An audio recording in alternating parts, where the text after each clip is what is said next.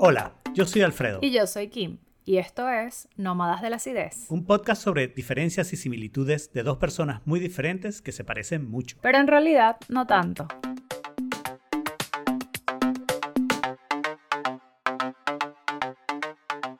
Bienvenidos al bono del episodio de Procreación y Crías, donde tenemos la pregunta ganadora que consiste en comentar algún tema tabú sobre ser padre de los que nadie habla. Bueno, si es tabú, nadie habla, pero está bien. a mí me cuesta mucho esta pregunta. Sí, una de las cosas principales es que Alfredo no sabe qué responder y yo tengo como mil cosas que decir.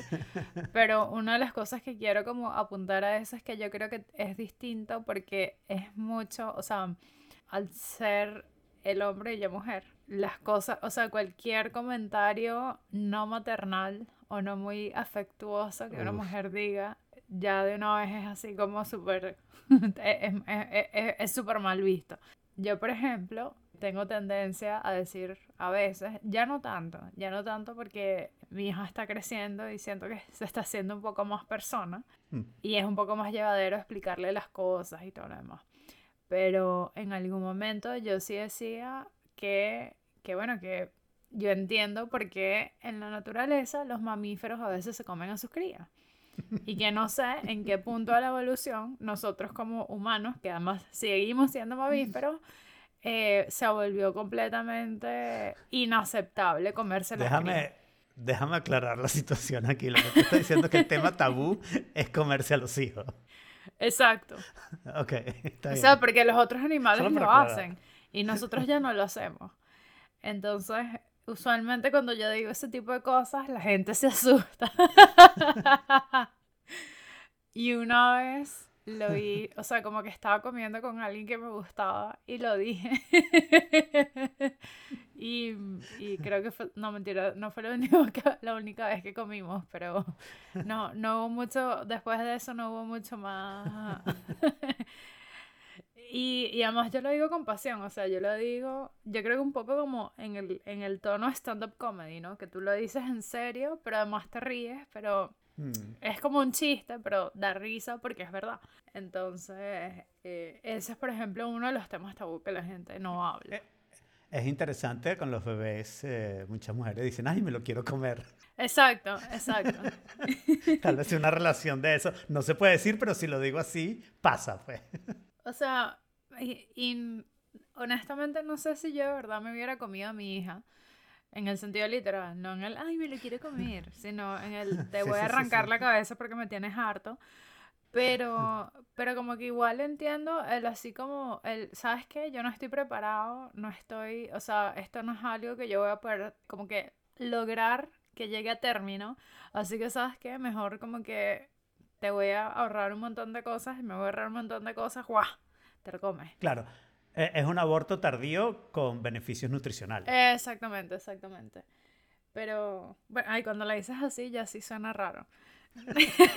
ah, de verdad. Es cuando lo digo ya, Ahora, ahora, ahora, sí, ahora sí. sí ahora sí suena un poco, ahora sí suena un poco, ahora sí suena un poco ácido.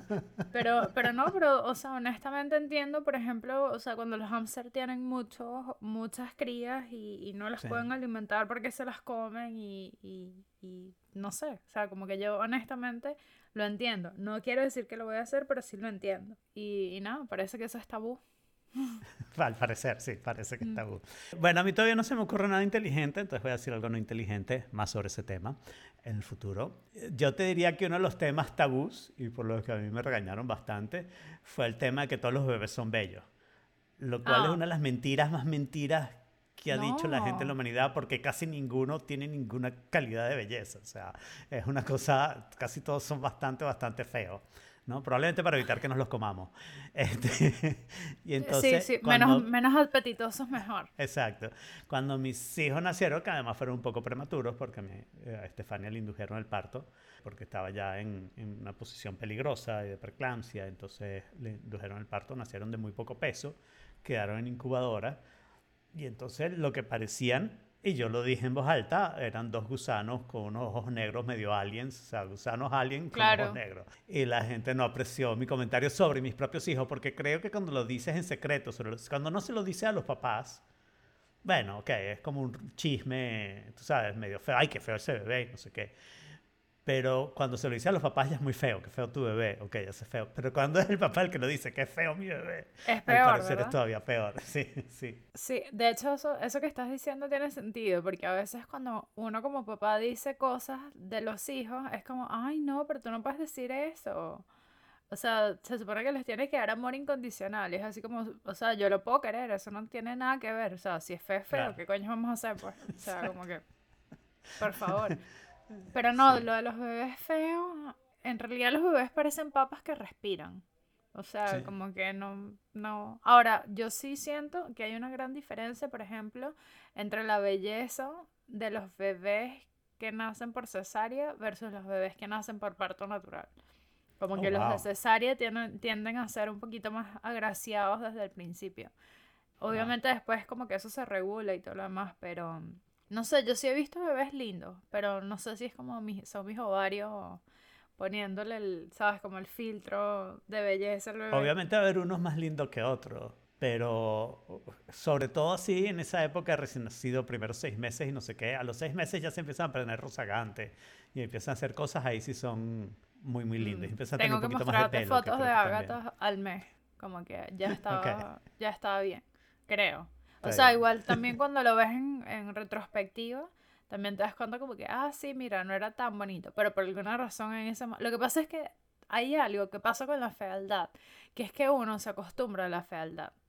Entonces, después como que no lo nota. Pero es que es más que se acostumbra. Eso tiene un término que se llama en Estados Unidos Workplace Beauty, ¿no? Que tú llegas a un trabajo nuevo y ves a la gente del sexo que te atrae y ninguno te parece atractivo, te parece todos son espantosos y no sé qué. Mm. Pero a medida que pasa el tiempo y los vas conociendo, ¿ok?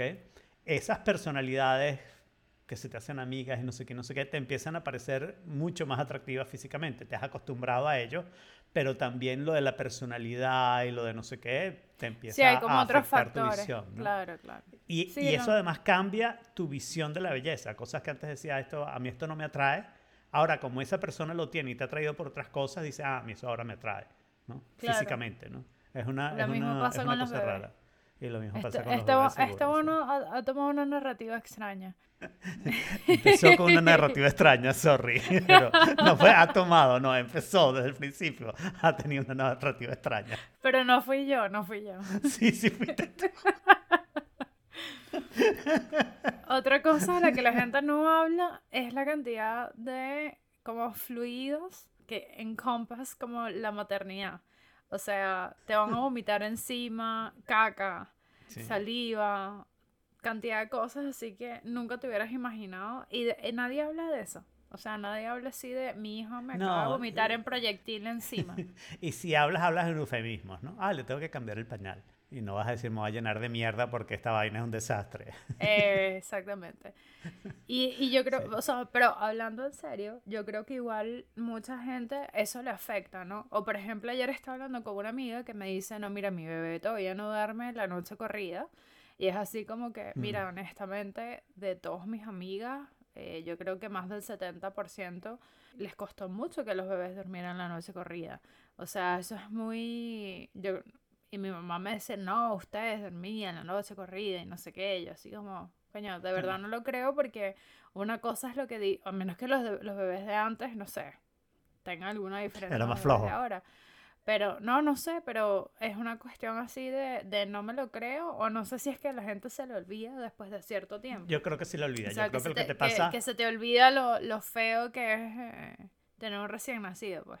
Yo, yo creo que sí, y yo creo que es una consecuencia de ese tabú como la gente no habla de eso, cuando tu hijo no duerme la noche entera, te parece que es un fracaso personal. No he logrado que mi hijo duerma la noche entera. Debo haber hecho algo mal, que lo convertí en este atojo de nervios que, que, sigue llorando cada tres horas después de meses y meses. Debo ser yo incompetente haciendo esto. Pero al final, si lo lograste a los seis meses, lo lograste a los nueve meses, cuando tienen diez años ya no importa. ¿no? Lo mismo que el caminar, que el hablar, que todas las cosas. Una vez que pasen y que ya, ya lo hicieron, pero mientras pasen es así, porque, ¿por qué mi hijo no habla? Bueno, de repente no tiene nada que decir. ¿Por qué no camina? O sea, dale su tiempo, ¿no? Al final, no importa cuánto tarden, si una vez que lo logran, y después cuando pasan 10 años ya esos problemas son irrelevantes. Que en realidad si lo piensas eso pasa con absolutamente todos los problemas. Es muy raro que tengas un problema ahora que dentro de 5 años siga siendo una relevancia extraordinaria. Esos son los problemas graves generalmente mentales que uno tiene. Pero, pero con los niños generalmente todas esas cosas pasan y después lo vas idealizando, ¿no? Cuando te empiezan a contar, y ahí empieza el tabú, ¿no? Cuando te empiezan a contar tus amigos, ¿no? Que mi bebé no duerme, tú dices, ah, no, mi bebé, que yo recuerde, durmieron en el tiempo exacto, en el tiempo momento, y no estás midiendo, no tienes un diario que dice otra noche sin dormir. O sea. Bueno, yo sí, yo sí tengo. Esto sí lo eh, notaste, no esperaba sí, menos. Yo sí lo noté. O sea, no, no, tengo, tenía una aplicación en la que medía cada cuánto se, se despertaba.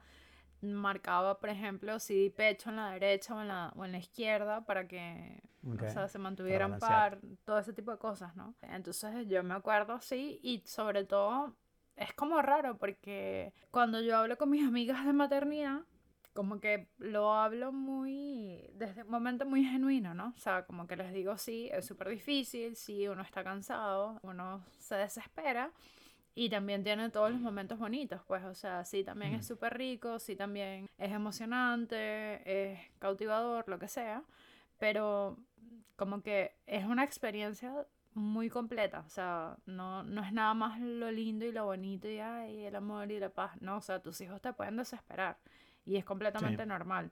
Y uno no se tiene que sentir culpable por eso y mucho menos de decirlo, ¿no? Claro. Entonces, no sé, como que eso es lo que yo creo que son los tabús que están alrededor de la parentalidad. Muy bien. Bueno, nos despedimos. Sí. Gracias por escucharnos. yo, creo que yo creo que ya todo está dicho.